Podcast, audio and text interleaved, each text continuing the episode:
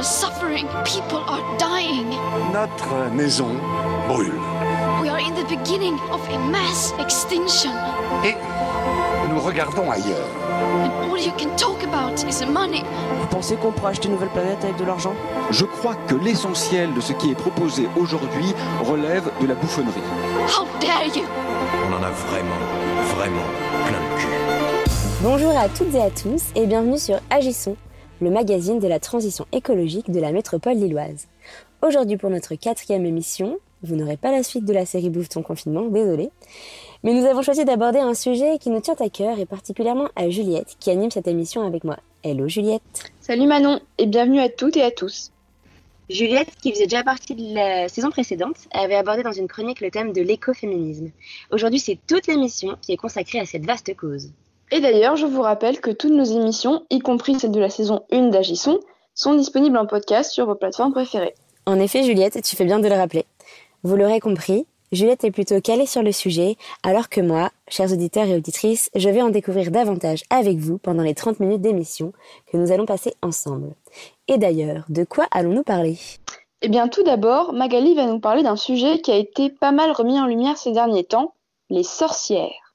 Mais attention, pas n'importe lesquelles, puisque Magali a fait des recherches sur les pratiques de sorcellerie dans le Nord spécifiquement. Peut-être même certaines de vos ancêtres. Hé hé, il y aura peut-être des curieuses et curieux pour se renseigner. Après cette première chronique, vous entendrez notre invitée, Joy. Militante au sein de diverses associations féministes locales, nous lui avons posé des questions sur l'écoféminisme, sa vision et ses pratiques concrètes. Et on a hâte de vous faire entendre ça. Et ensuite, ce sera au tour de Marie de nous parler du lien entre sexisme et antispécisme.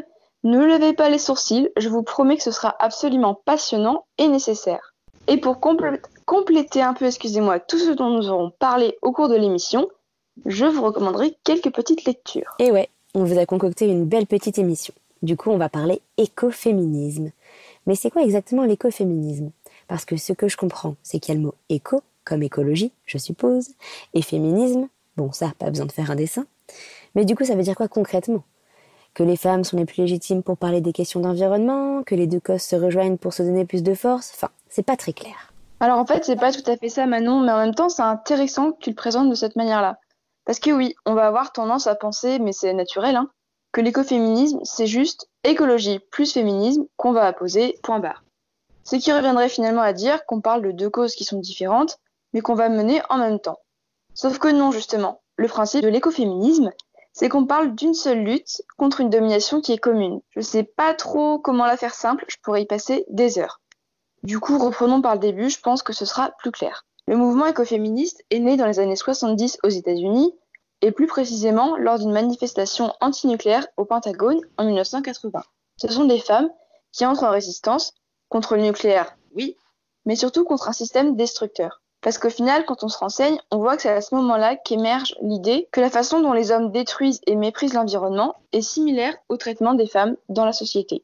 Et à partir de là, il y a un lien clair entre ces deux exploitations. Le capitalisme et le système patriarcal, système qui veut que les hommes aient sans cesse le pouvoir, et ben ces deux systèmes-là, ils sont non seulement conjoints, mais ils ne peuvent pas fonctionner l'un sans l'autre. Pour vous donner une idée, dans notre société, ancrée dans un système industriel destructeur, les préoccupations écologiques passent après le profit pour ceux qui ont le pouvoir. Et même plus encore, les pouvoirs politiques et les entreprises détruisent et exploitent notre monde vivant ben, pour leur profit. Eh bien, vous savez quoi? Ils en font de même avec les femmes et toutes les minorités en général. Ce système d'oppression exploite tout ce qu'ils considèrent lui appartenir et qui serait, je mets des guillemets, inférieur au modèle dominant du patriarche dans son grand bureau de lobbyiste. En gros, la lutte écoféministe, donc, comme la lutte féministe ou écologique, c'est la volonté de changer de modèle, de système, de réinventer une société où ces relations dominants et dominés n'existent plus. Nous voulons protéger l'environnement, mais en fait, euh, nous sommes cet environnement. Lutter contre le capitalisme et le patriarcat, non pas comme deux oppressions conjointes, mais comme en fait les deux versants d'une seule et même oppression générée par le même système. D'ailleurs, mais nous y reviendrons, pas de féminisme sans être intersectionnel, c'est-à-dire reconnaître et défendre toutes les minorités qui subissent ces oppressions systémiques. Alors Manon, est-ce que c'est un peu plus clair pour toi maintenant? Ah bah carrément. Et pour nos auditrices et auditeurs aussi, je l'espère. Nous allons avoir le temps d'approfondir le sujet pendant les 30 minutes à venir de toute façon. Et puis... Mais. Mais qu'est-ce qu'on entend? Je crois que c'est Magali qui arrive. Elle m'a dit qu'elle allait nous parler des sorcières du Nord. Ah ouais. Comme s'il y en avait encore. Elles ont pas toutes été brûlées. Bah non, bah non. En plus, c'est marrant que tu dis ça parce qu'il y a un des slogans qu'on peut entendre dans les manifestations de lutte contre les oppressions des femmes, c'est Nous sommes les arrière-petites-filles des sorcières que vous n'avez pas brûlées. Ah, c'est génial. C'est super bien trouvé. Eh ben Magali, on t'écoute. Je sens que ce sujet va me donner envie de rejoindre le monde de la sorcellerie. Oui, je vais vous parler sorcière. Mais pour introduire ce sujet, je voudrais vous lire une petite histoire. C'était il y a bien longtemps, je devais avoir 7 ou 8 ans. Nous habitions un petit village et pour nous rendre à l'école communale, nous devions parcourir deux bons kilomètres, mes petits camarades et moi. Tous les jours, nous croisions sur notre chemin une très vieille dame courbée par les ans et s'appuyant sur un bâton lui servant de canne. Elle avait les cheveux blancs comme de la neige et un visage tout ratatiné. Nous l'appelions la sorcière, et avec l'inconscience qui caractérisait notre jeune âge, nous lui crions en la croisant La sorcière, la sorcière, la sorcière puis courageusement nous prenions les jambes à notre cou. Elle ne répondait jamais, nous regardait tristement de son regard éteint en continuant à ramasser les branches mortes qui lui permettaient de chauffer son humble chaumière. Un jour, après avoir crié Sorcière, sorcière comme d'habitude, je chutai dans ma fuite. J'étais complètement sanglantée et incapable de faire un mouvement. Elle vint vers moi, me sourit, sortit de sa poche un grand mouchoir et commença à soigner mes plaies, m'aida à me relever et m'emmena chez elle. Elle finit de soigner mes blessures qui étaient superficielles, puis m'embrassa sur le front et me dit Au revoir, mon petit. Depuis, je l'appelle ma sorcière bien-aimée. Nouvelle de Charles Dujardin. Et oui, au fil des époques, la figure de la sorcière a fortement évolué. Guérisseuse, vieille, forte, faible, seule, indépendante, diabolique, avec une grande connaissance de la médecine, en marge de la société, tous ces adjectifs pêle-mêle ont été attribués à la sorcière. L'image de la sorcière est imprégnée d'opposition. Mais comment expliquer le retour de flamme, si on me permet l'expression, de cette magicienne ces dernières années dans les manifestations féministes et manifestations tout court, et son rapprochement avec l'écoféminisme? Remontons le temps. Les sorcières n'ont pas toujours été cette figure de vieille dame aux pratiques diaboliques qui devait être brûlée sur le bûcher. Sages-femmes, guérisseuses, leur connaissance des plantes et de la fertilité leur permettait de guérir, mais aussi de contrôler les naissances. Ces femmes savantes, aux rituels païens, ont donc longtemps fait partie intégrante de la société, et ce pendant la majeure partie du Moyen Âge. Mais vers 1400, les procès en sorcellerie vont se faire de plus en plus nombreux, en prenant une forte ampleur à partir de 1560. On est alors à la Renaissance. Ce changement de paradigme va se faire par la diffusion de sermons, de traités médiévaux, et un livre va servir de référence à la barbarie à venir. Le marteau des sorcières, Maleus Maleficarum. Mais on leur reproche quoi exactement aux sorcières? Eh bien deux choses principalement d'être des femmes et de savoir guérir. Mona Chollet, dans son livre Sorcières, l'aborde très bien. Si les sorcières ou guérisseuses de l'époque pratiquaient de la magie, sorts, filtres d'amour, potions, elles savaient aussi soigner les malades et mettre au monde les enfants. Mathilda Jocelyn Gage avancera même dans son livre Femmes, Église et État, sorti en 1893, Nous avons des preuves abondantes du fait que les prétendues sorcières figuraient parmi les personnalités les plus profondément scientifiques de leur temps. Si la médecine officielle pratiquée par les hommes pour les riches était tolérée par l'Église, le peuple, lui, se tournait vers ces femmes. En les associant au diable, on leur réprimait leur savoir et leur transmission. En somme, elles prenaient la place des hommes et donc trop de place. Mathilda Jocelyn Gage nous dit encore La mort par torture était la méthode de l'Église pour réprimer l'intellect des femmes, la connaissance étant considérée comme maléfique entre leurs mains. Mais pensez-vous, il ne suffisait pas de ne pas être intelligente pour ne pas être inquiétée? Il suffisait juste d'être une femme. Alors bien sûr, il y a aussi eu des hommes jugés pour sorcellerie, mais souvent pour avoir été proches d'une femme déjà condamnée. En fait, parmi les procès en sorcellerie, 80% concernaient des femmes. Être une femme. Il n'y a qu'une femme pour être tentée par le diable. Voilà l'idée dominante de l'époque. Mais elle servait en fait de bouc émissaire dans un contexte historique de peur globale, notamment dû aux maladies meurtrières, aux guerres. Tout était suspect, et si rien ne l'était, alors c'était suspect. Chacun se protégeait. Mais c'était aussi parfois pour assouvir sa vengeance ou faire taire une femme violée ou agressée. Alors vous me direz, mais l'accusation d'un voisin était assez solide pour emmener une innocente au bûcher? Oui, oui, mais non. En fait, il manquait des preuves ou des aveux à l'Inquisition, c'est vrai C'est là que la barbarie commence. Je vous ferai fi des détails, mais la preuve que l'on cherchait chaque fois fut le stigma diabolique, une zone indolore qu'il fallait trouver sur les corps des accusés à l'aide d'une longue aiguille. Sur le corps, dans le corps. Sous la torture, des aveux étaient parfois prononcés. D'ailleurs, les déclarations se ressemblaient. Logique. Les questions codifiées des interrogateurs permettaient aux victimes de savoir quoi dire. Il suffisait de reprendre leurs mots. Le délire dû à la torture faisait le reste. Il fallait que ça s'arrête à tout prix. Lors des interrogatoires apparaissait une obsession pour la sexualité des femmes, ses relations charnelles avec le diable, le sabbat des sorcières étant vu comme une réunion faite de danse et d'orgies voilà ce que ça donnait quand une femme était livrée à des institutions masculines. La chasse aux sorcières tua bien des innocentes dans toute l'Europe et dans le nord de la France aussi. À Templeuve en Pével, à 15 km de l'île, Marie Navarre épouse un homme du village. Nous sommes en 1632. Quelques mois plus tard, un petit garçon voit le jour. Malheureusement, l'époux de Marie décède peu de temps après. Veuve, dans un village dont elle n'est en fait pas originaire, elle se remarie. Fille de médecin, elle connaît aussi les plantes. Pendant plusieurs années, elle va donc être la sage-femme du village.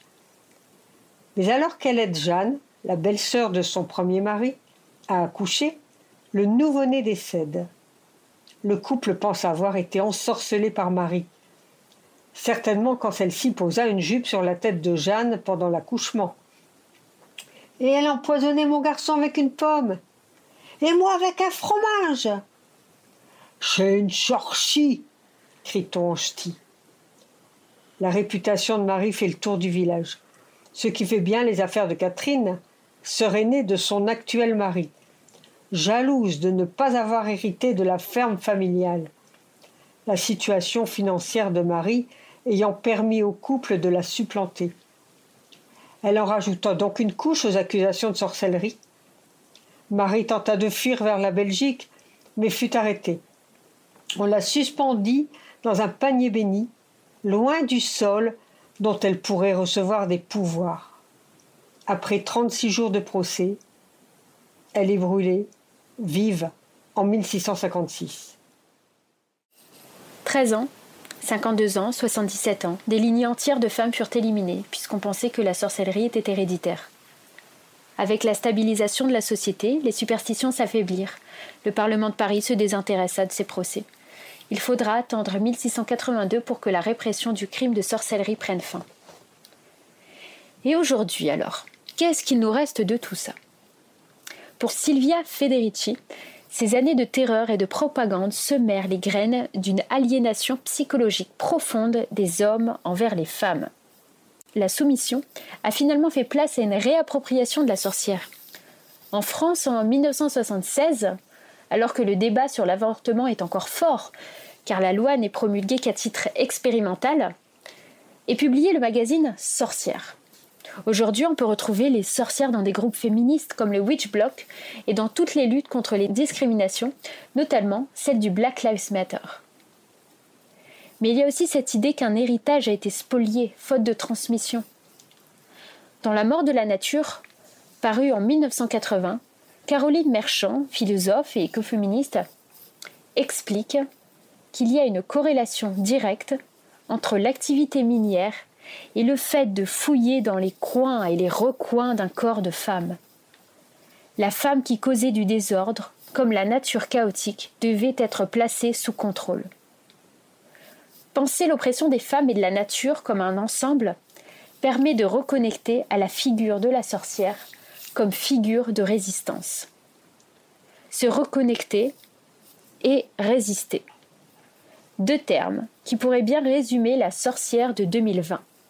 Se reconnecter aux énergies, à la nature, résister contre toute forme d'oppression. Starhawk, sorcière américaine dont la traduction des livres au début des années 2000 a permis au mouvement écoféministe de prendre de l'ampleur en France, expliquait que pour elle, les rituels sont un moyen de canaliser l'énergie. Quand ça chauffe un peu lors d'actions de revendication, c'est très bien d'être avec des gens qui savent maintenir et canaliser l'énergie. La sorcière de 2020 est plus que jamais politique. C'était super intéressant, merci beaucoup Magali.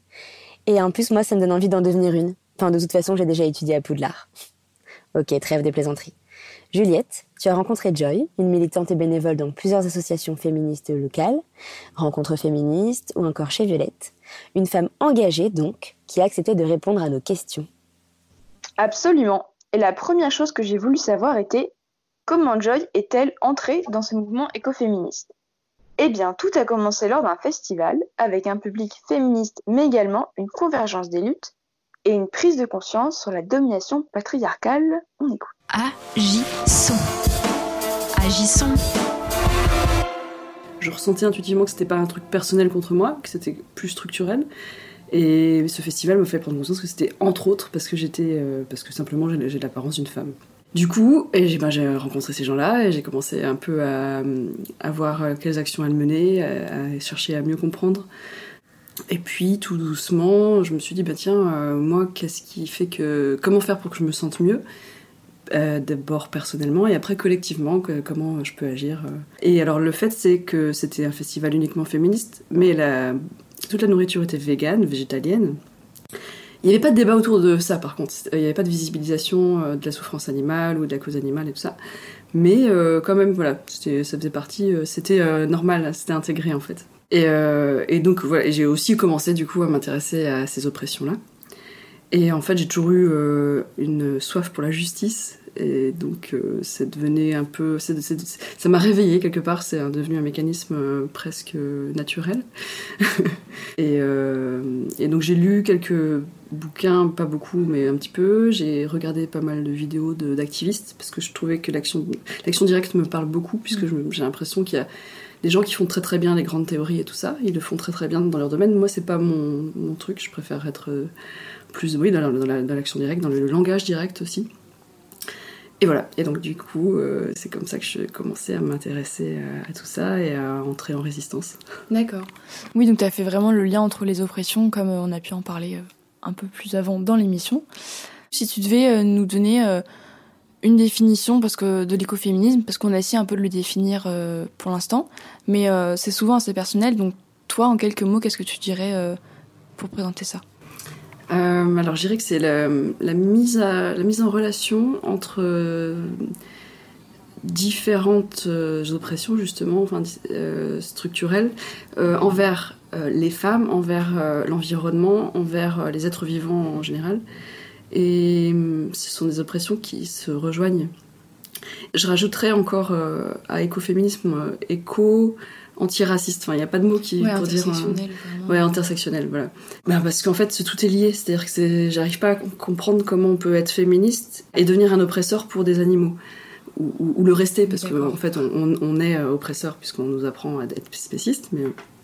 Et il y a d'autres oppressions qui sont menées, je vais pas devenir un oppresseur. Enfin, c'est, ça, ça voudrait dire que ma propre lutte, j'y crois pas, puisque finalement, si je laisse un oppresseur euh, masculiniste gagner, euh, ben, en fait, c'est que j'y crois pas, c'est que je suis pas féministe. Tu as parlé beaucoup d'actions, donc euh, nous, ça nous intéresse. On aimerait bien savoir un peu euh, qu'est-ce qui peut se faire concrètement pour agir, pour être dans la lutte et se dire, voilà, là, je suis dans le concret et... Alors, une fois que je suis sortie de ma période en non-mixité, parce que j'ai eu besoin de ça pour me re- reconstruire et me fortifier et, et en- et, et être résiliente, c'est euh, avant tout être dans l'in- l'inclusivité. c'est euh, trouver comment parler et amener les personnes à prendre conscience de leurs privilèges et leur montrer qu'ils peuvent vivre sans et que en fait c'est mieux parce qu'on va mieux vivre ensemble collectivement si on abandonne certains privilèges euh, à ceux qui sont oppressifs. Donc concrètement, avec une asso, on a, par exemple, on a pris possession de l'espace public. On allant chercher une autonomie alimentaire, mais en faisant très très très attention au côté humain Et donc, les personnes qui venaient nous aider, et ben, si c'était des femmes, on faisait encore plus attention à elles. Si c'était des enfants, on faisait encore plus attention à eux. Et euh, pour, qui, pour leur donner accès euh, à ce dont la société aimerait que ce soit très euh, codé, très genré, très Ouais. voilà. Par exemple, il y a un, une jardinière qui a été construite en récupération de palettes. Ce sont des enfants qui les ont construits. Et donc, c'est une recherche permanente d'autonomie concrète. C'est eux qui ont fait euh, les jardinières, ce qui fait que comme ils les ont fait, ben, ils viennent naturellement euh, voir euh, comment elle évolue, cette jardinière. Ils ont participé à la plantation des, végétaux et tout ça. Et puis donc aussi, mes actions font que je suis dans la, gratuité, le don. Tous les dimanches quasiment, je donne des cours de jardinage gratuits à, à cet endroit-là. Donc c'est toujours viser l'autonomie. en fait, c'est chaque situation, dès qu'elle est collective, je cherche l'autonomie. Donc du coup aussi, je fais des balades euh, de dégustation de plantes comestibles sauvages. Avant ça, j'ai mis du temps à me former. Euh, et j'ai entrecoupé, je suis allée voir plusieurs spécialistes pour être sûre que telle plante, c'est vraiment. Tout le monde est d'accord sur ce qui se passe. Je l'ai expérimenté. J'essaye de pas. Ma démarche personnelle, c'est de pas reproduire ce qu'il y a dans les bouquins, c'est de d'aller chercher dans les bouquins des informations, mais ensuite de les expérimenter. Et seulement une fois que j'ai bien compris, je, re- je retransmets. Ça, c'est bon, c'est ma méthode personnelle. Du coup, je me rends compte que c'est quelque chose qui m'épanouit, qui enlève beaucoup d'angoisse. Donc, j'ai envie de le reproduire. Enfin, c'est ce que je propose, quoi. D'accord. Je dis pas que c'est ce qu'il faut faire, hein, c'est- ma démarche. Du coup, avec cette association, par rapport à- à l'auto- euh, aux actions concrètes aussi, c'est qu'on a commencé à, à sélectionner une petite bibliothèque qu'on vend. Euh, de temps en temps, on fait des stands, on les vend. Euh, et avec cet argent, on finance euh, des avocats qui permettent d'aider soit des femmes qui sont en situation de violence conjugale, euh, soit pour les reloger, soit leur payer. Enfin, en général, on les héberge euh, chez soi. On n'a pas les moyens de les héberger Oui, dans les oui. hôtels, mais pourquoi pas. Euh, euh, pour financer des avocats pour des, des personnes sans papier. Et, et c'est vrai que c'est là que je vais par contre revendiquer le, le- le fait que je suis plutôt écoféministe que progressiste par exemple.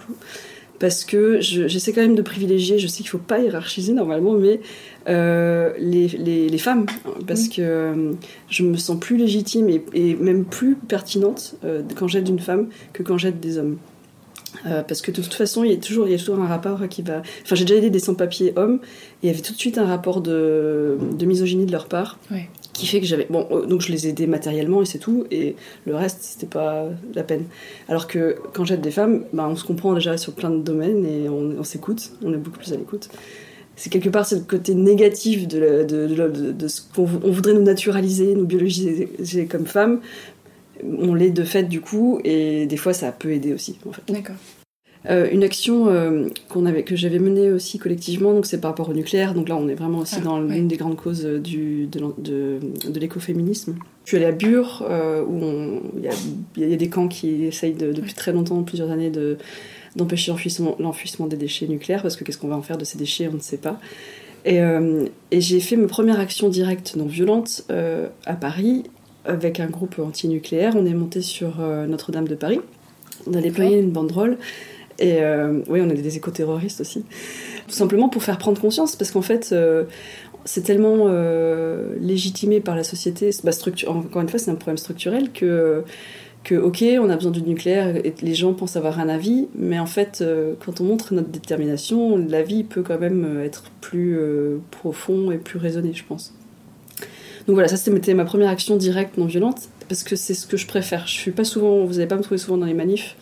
Par contre, euh, des actions très ponctuelles comme ça, je trouve qu'elles ont plus de, de- de poids. Du coup, je suis devenue euh, formatrice. Après, en rencontrant tout ce réseau-là, je suis devenue formatrice en désobéissance civile. Ok. Du coup, je sais pas si tu voulais encore ajouter une action ou. Ah, bah, euh, passer peut-être d'un extrême à l'autre, peut-être une toute petite action. Ouais, euh, mais il y a pas de souci. Dans mes WC, euh, j'utilise plus de PQ. Enfin, il y en a toujours parce que voilà, on, on change pas les habitudes facilement. Euh, mais j'utilise des lingettes et puis euh, il y a un petit mot qui est écrit où c'est écrit si vous voulez euh, vous essuyer avec les lingettes, c'est mieux. Enfin, des lingettes en tissu du coup. Et c'est mieux et il suffit de les, les mettre ensuite dans la machine à laver. C'est-à-dire que j'essaye de réfléchir en permanence en fait, mais je trouve ça très positif. de mes, mes petites actions concrètes et personnelles et individuelles, mais je, je pense aussi de l'aspect collectif, tout le temps, enfin tout le temps, la plupart du temps. quoi. Ouais, c'est vraiment lié les deux. Et je me rends compte que je me suis. Enfin, on m'a éduquée au- et, j'étais, et au, final, je suis plus d'accord avec plein plein de choses.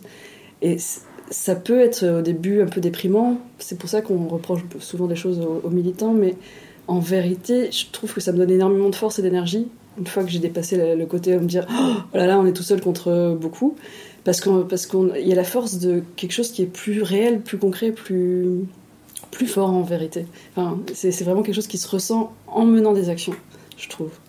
Et encore plus quand c'est collectif, et en, parce qu'on s'épuise moins vite aussi. Euh. Du coup, c'est bien, ça permet d'évoquer même ce qu'on peut faire chez soi, un peu individuellement, pour se sentir quand même aussi en, en, accord avec nos valeurs et notre conscience, et après aller dans le commun.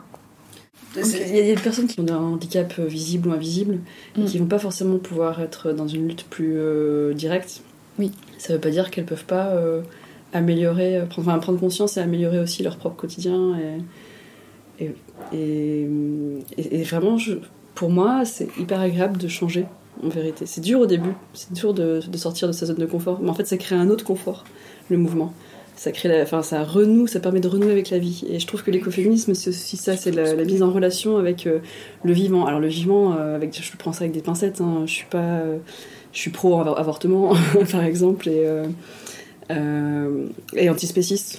Oui, c'est ça.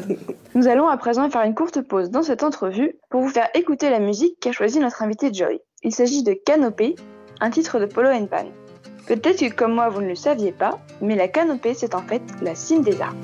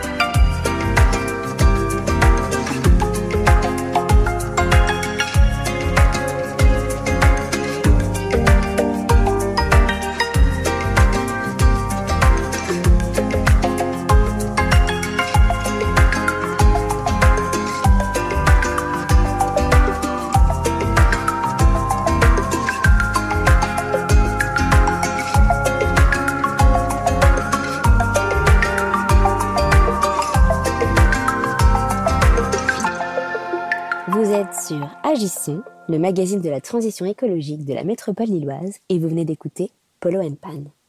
À présent, revenons à ce qui mijote dans notre chaudron radiophonique. Avant ce petit moment de musique, vous avez entendu Joy, qui est venue nous parler d'écoféminisme. Voici la suite de notre petit entretien, une chouette discussion sur l'importance de cette lutte politique, à la fois commune et pour se retrouver soi-même. Qu'est-ce qui fait que euh, cette façon de, de joindre les luttes, c'est nécessaire vraiment euh, dans le futur ou voilà même maintenant, mais si tu dirais que c'est nécessaire que ce soit pour toi personnellement ou à l'échelle bah, structurelle ou systémique? Ce que j'aime bien dans, dans l'écoféminisme et qui est au-delà de, justement du côté que théorique, même si j'adore la théorie, encore une fois, hein, c'est pas, c'est pas, une, non, re- pas une remise en question de la théorie. C'est, euh, c'est que ça ne suffit pas à mon goût. C'est par exemple le fait qu'on a des déchets nucléaires qui sont en train de grossir, grossir, grossir, grandir, grandir. Euh, Il y a des, des, des lieux qui sont créés du coup euh, en France, mais pas que. Enfin, je crois que c'est dans, dans Suède ou en Norvège, je sais plus. Ils sont en train de construire un bunker énorme pour euh, ranger ces déchets. Mais c'est énorme quoi. C'est une, une mini ville. Et c'est un problème qu'on va pas régler en enfuissant le déchet. Ces déchets, ils existent. Et ils existent et ils pollueront si on continue à en produire. Donc ça veut dire qu'en gros, on est en train d'éteindre vraiment la vie euh, à tout petit feu, euh, consciemment, puisque- puisqu'il y a des gens qui dénoncent, et puis ils en sont conscients, les gens. Donc c'est, il va falloir vraiment, vraiment euh, redoubler de créativité pour faire prendre conscience qu'il euh, y a moyen de vivre autrement. Et en fait, c'est pas comme s'il n'y avait pas d'alternative. Il y a des alternatives euh, à- à- au tout énergie, au tout électrique. euh, on peut vraiment vivre très simplement euh, avec de la décroissance, avec des idées, avec euh, il y a des gens, qui- des, des ingénieurs très intelligents, euh, hommes, femmes euh, et autres, qui, euh, qui créent plein plein de machines qui, euh, qui ont des ressources euh, différentes quoi. Euh, et qui sont des ressources renouvelables et qui ne polluent pas. Il y a plein de gens qui travaillent là-dessus aujourd'hui, donc euh, on peut vraiment sortir du nucléaire sans problème. D'accord. Alors c'est un petit peu du coup euh, un autre domaine sur le lien un peu qui est fait entre souvent euh, qui oppose nature et culture. Il y a l'idée que du coup la femme sera associée à la nature et euh, les hommes à la culture, donc domination, donc le pouvoir. Du coup, certaines personnes vont penser que l'écoféminisme, ça va euh, le renforcer en disant bon bah voilà les femmes, la nature, voilà. Et qu'est-ce que tu répondrais du coup à ça? Je trouve que c'est le cœur du sujet de l'écoféminisme et justement des divisions, alors que plus on va être unis, plus on va, on va aspirer à un monde euh, équilibré. J'y suis confrontée tous les jours, j'ai pas la réponse. Euh, à une époque, j'ai euh, commencé à exclure les gens qui, euh, qui étaient dans ce, qui voulaient pas sortir de ce schéma-là. Et là, je, suis en- je commence à renouer avec des personnes qui, qui sont encore dans cette croyance pour euh, incarner le fait que je peux être très bien cultivée et que la culture, c'est pas forcément du cinéma patriarcal, ça peut être aussi du cinéma. Ou pas forcément du cinéma, en fait, ça peut être aussi une autre façon de raconter des histoires, ça peut être euh, passé par des contes. euh, je préfère aussi euh, descendre au niveau énergétique, donc Ouais, aller plus vers le conte, les- le théâtre, enfin revenir au théâtre aussi, les jeux de lumière, c'est très facile à faire. hein. C'est incarner ça en fait, c'est montrer que c'est pas parce que j'ai pas la même référence que toi, et ça peut être n'importe quoi en fait. La culture, c'est quoi en vrai? C'est c'est juste euh, avoir des références communes. Et euh, ça- je, euh, je me sens plus à l'aise avec les gens qui ont une culture des végétaux que les gens qui ont une culture patriarcale, patriarcale du cinéma par exemple. Ce qui ne veut pas dire que je connais pas que j'ai pas vu tous ces films. C'est euh, vrai que c'est une croyance qui est, qui est très très très ancrée. J'a- J'arrive pas à... Enfin, je, je- vraiment, je suis au tout début de... Oui. de... Pareil, je- alors c'est pas prouver à l'autre que je suis cultivée, c'est prouver à l'autre que euh, on- tout le monde a des références et qu'il n'y a pas une culture qui est meilleure que l'autre. Quoique, finalement, le respect du vivant, euh, c'est peut-être la culture la plus Ouais. intéressante. C'est c'est peut-être pas celle qui est plus valorisée actuellement, c'est dommage. Pour moi, la culture, c'est aussi, euh, en tout cas, la façon dont elle est définie autour de nous dans la société et dont on l'apprend, c'est quand même une histoire de un corps de dominé, dominant. Enfin, il y a une culture dominante qui est beaucoup plus valorisée, qui va être, bah oui, le même le, ci- le cinéma et tout ce qui est soi-disant intellectuel. Voilà. Mais c'est ça, puis un- aujourd'hui, limite, je suis peut-être dans un, encore dans un rejet de- du mot culture, parce que ça englobe actuellement, dans le contexte actuel, euh, la culture du viol, la culture du spécisme, euh, où tout ça est complètement légitimisé, euh, parce que c'est une culture. Alors, euh, Ouais, par exemple, je prends, je partie. prends la, bah, la corrida, euh, c'est culturel. Ah bon? Il y en a qui disent que c'est un art. Ah bon, donc être tortionnaire, c'est un art. Donc ça voudrait dire quoi? Ça voudrait dire que violer une femme, c'est un art. ça. Alors c'est peut-être des parallèles, on va, on va me reprocher, tu fais des amalgames, tu fais des parallèles, machin. Bah, en fait, non, pour moi, c'est un parallèle qui est évident. C'est toute forme de violence envers euh, des êtres sensibles. Ça, c'est pas, pas une culture, c'est plutôt l'inverse, c'est l'anticulture pour moi. Et, euh, je sais pas, l'humanité est dans une impasse. Je souhaite qu'elle qu'elle en sorte quoi. Et j'essaye de, de, participer activement, déjà de, de, sortir de mes propres croyances, mes propres schémas où, euh, où, j'arrête de culpabiliser parce que j'ai pas telle ou telle référence et c'est pas grave si je me sens pas faire partie d'un groupe parce que peut-être que ce groupe, sa culture elle est, elle est mortifère et, tant mieux pour moi si j'en fais pas partie. Je préfère aller vers des, des personnes où, euh, qui vont me donner envie de vivre. Je remercie beaucoup Joy d'avoir accepté euh, de donner ton temps, de répondre à tout ça et de t'être investi euh, là, comme tu l'as fait, euh, ça fait vraiment plaisir. Donc euh, voilà, c'était juste un petit mot à nous dire pour la fin. Eh ben, merci déjà pour votre démarche. Et puis, le, seul mot qui me vient en, tête, c'est que la solution est en soi. En tout cas, pour moi, ça marche. Plus j'écoute mon corps et mes émotions, et plus je les connecte, et plus je les, je les analyse et je les relis personnellement, c'est-à-dire que je prends beaucoup de temps seule plus je me sens bien en société euh, et, que j'ai envie de vivre dans un monde qui, qui tout doucement se transforme grâce à, à plein de démarches différentes. Agissons. Agissons. Merci beaucoup à Joy de s'être rendue disponible pour répondre à nos interrogations. C'était vraiment intéressant et super inspirant. D'ailleurs, chers toutes et tous qui nous écoutez, n'hésitez pas à réagir ou à poser vos questions sur la page Facebook de l'émission Agissons, RPL Radio. Oui, c'est toujours un grand plaisir d'avoir des retours. Bah, surtout qu'on est quand même euh, tous et toutes des apprentis journalistes, alors faites-nous un petit signe. Mais de toute façon, vous savez quoi? Je suis prête à parier que la chronique qui suit va en faire réagir plus d'un et plus d'une.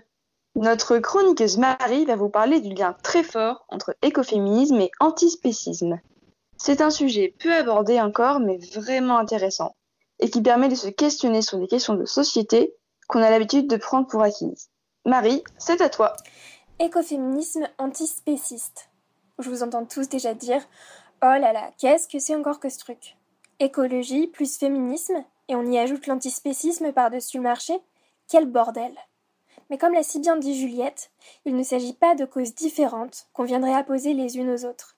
L'écoféminisme antispéciste, ce n'est pas de la masturbation intellectuelle. Tout d'abord, le spécisme.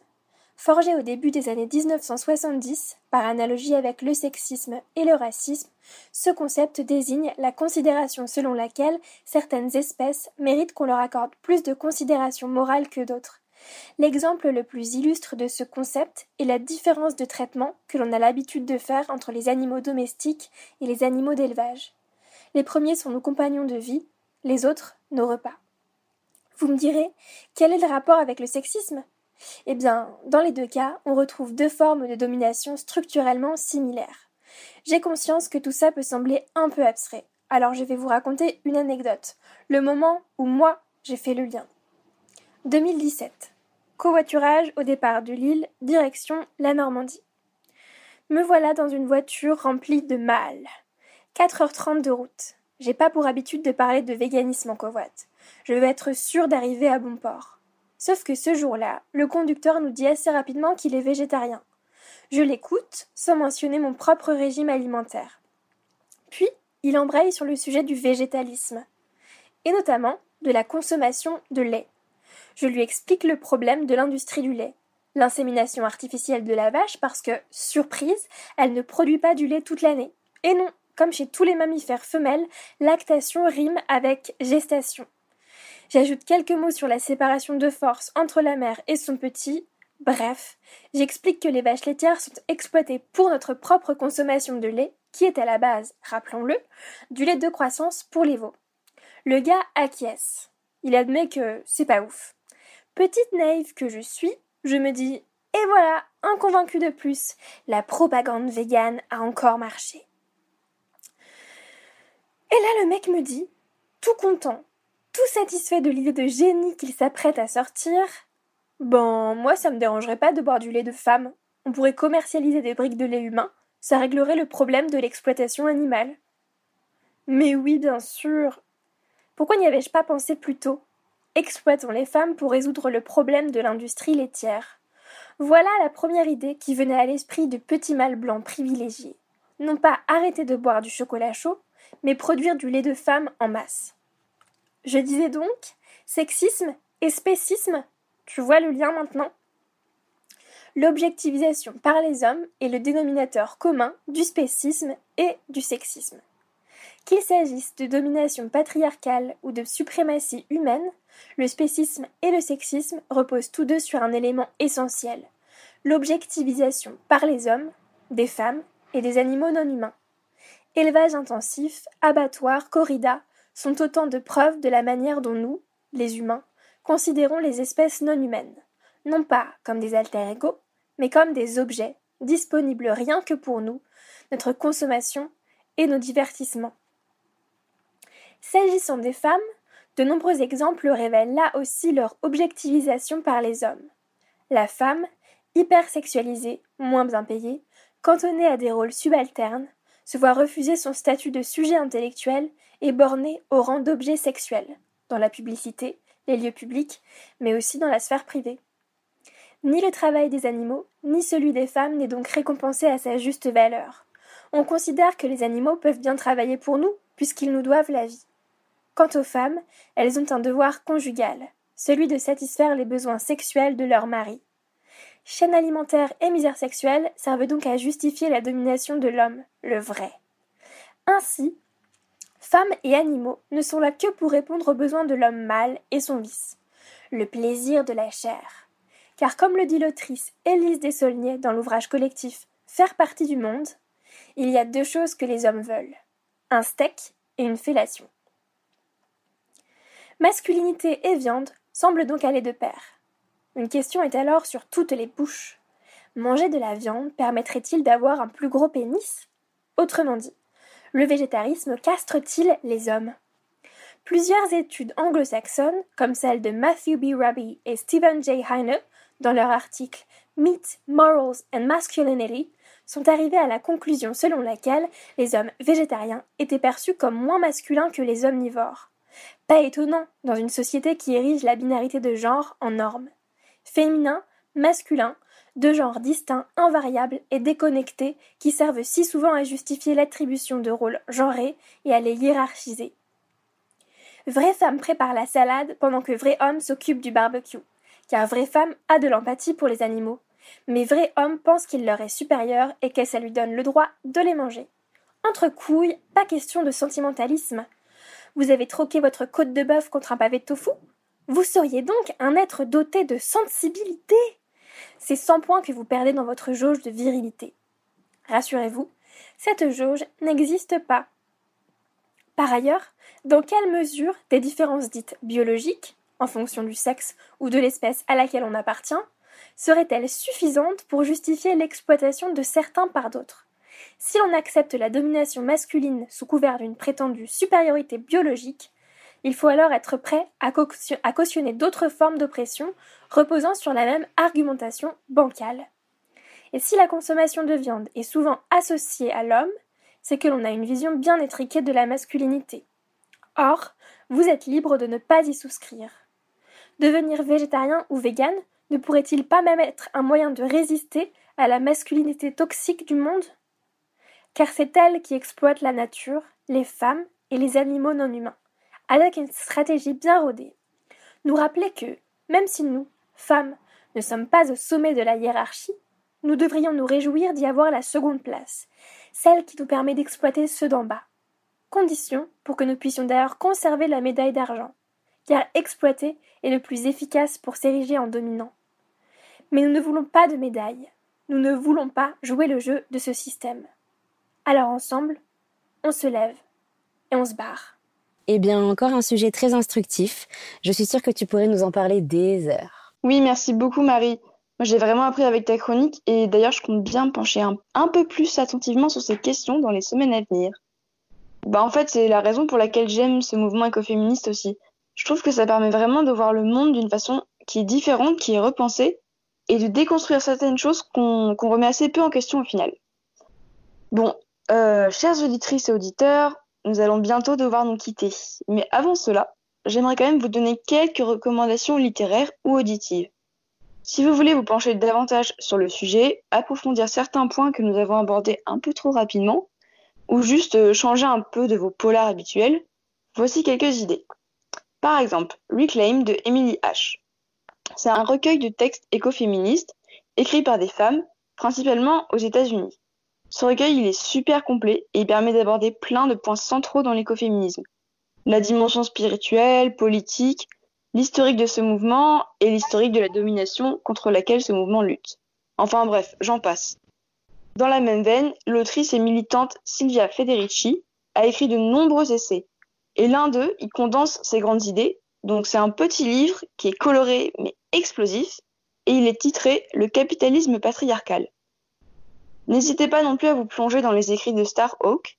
Vous pourrez trouver son livre Rêver l'obscur dans de nombreuses librairies lilloises, par exemple. Et évidemment, de toute façon, toutes ces références, on va vous les inscrire euh, sur la page de notre émission. Donc, vous inquiétez pas trop pour les noms. Parce qu'ensuite, on a Vandana Shiva, qui est vraiment une pionnière de ce mouvement écoféministe. Donc, pareil, hein, on pourrait en parler des heures, mais vous pouvez surtout vous pencher sur ses ouvrages ou bien encore écouter son interview dans un podcast que j'aime beaucoup qui s'appelle La Poudre. Et à propos de podcast, Arte Radio diffuse un podcast à soi que je vous recommande chaudement et dont deux épisodes euh, ont vraiment développé ce sujet et ils sont euh, passionnants. Et évidemment, Marie tout à l'heure vous a parlé dans sa chronique d'un essai écrit par un collectif d'écoféministes. Donc c'est un essai qui s'appelle Faire partie du monde. Il est également très complet. Il aborde bien la question des nombreuses luttes qui s'entrecroisent comme on a pu l'évoquer. Euh, bon, alors par contre, maintenant, je vais euh, devoir te laisser dire au revoir et clôturer l'émission, parce que là, moi, sinon, je pense que je suis partie jusqu'à demain. Voilà de quoi approfondir le sujet si notre émission vous a donné envie d'en découvrir plus sur l'écoféminisme. Cette émission sera disponible en podcast sur le site de la radio et sur les plateformes d'écoute. Je n'ai plus qu'à vous dire abonnez-vous à nos réseaux sociaux ou je vous jette un sort. Et on se quitte en musique avec une découverte qui fait écho à la chronique de Magali puisqu'on vous propose d'écouter une œuvre musicale réalisée par Gang of Witches, un collectif d'artistes, plasticiennes, musiciennes, photographes et j'en passe. Witches, qui veut dire sorcière en anglais, reflète pour cette communauté l'image de la femme savante, indépendante et puissante, souvent crainte, parfois moquée, mais toujours maîtresse de son identité. Elle est aussi, depuis les années 60, une icône féministe, écologiste, anticapitaliste. Dans leur album Patriarchy is Burning, sorti en 2019, nous avons choisi de vous faire écouter le titre du même nom, un mélange entre le rock et le rap, le witch hop. À bientôt!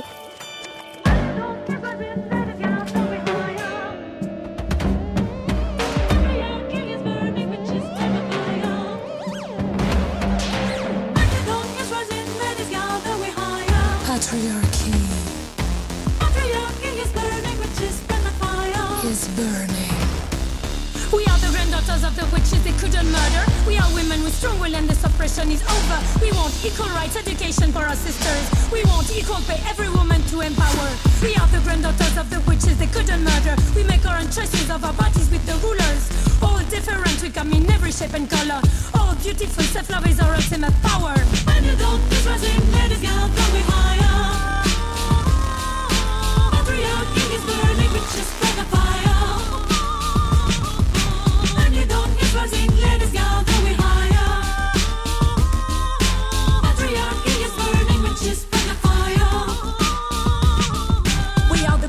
Daughters of the witches, they couldn't matter. We built another future customs of a rape culture. Stop violence, excision, killing our sisters. Stop listening, respecting, behaving better. We are the granddaughters of the witches, they couldn't matter. We're half of this overcrowded planet's population. But keep fighting for every woman's right to abortion. The time has come to unite and join the revolution. And be rising, ladies, girls, don't be higher.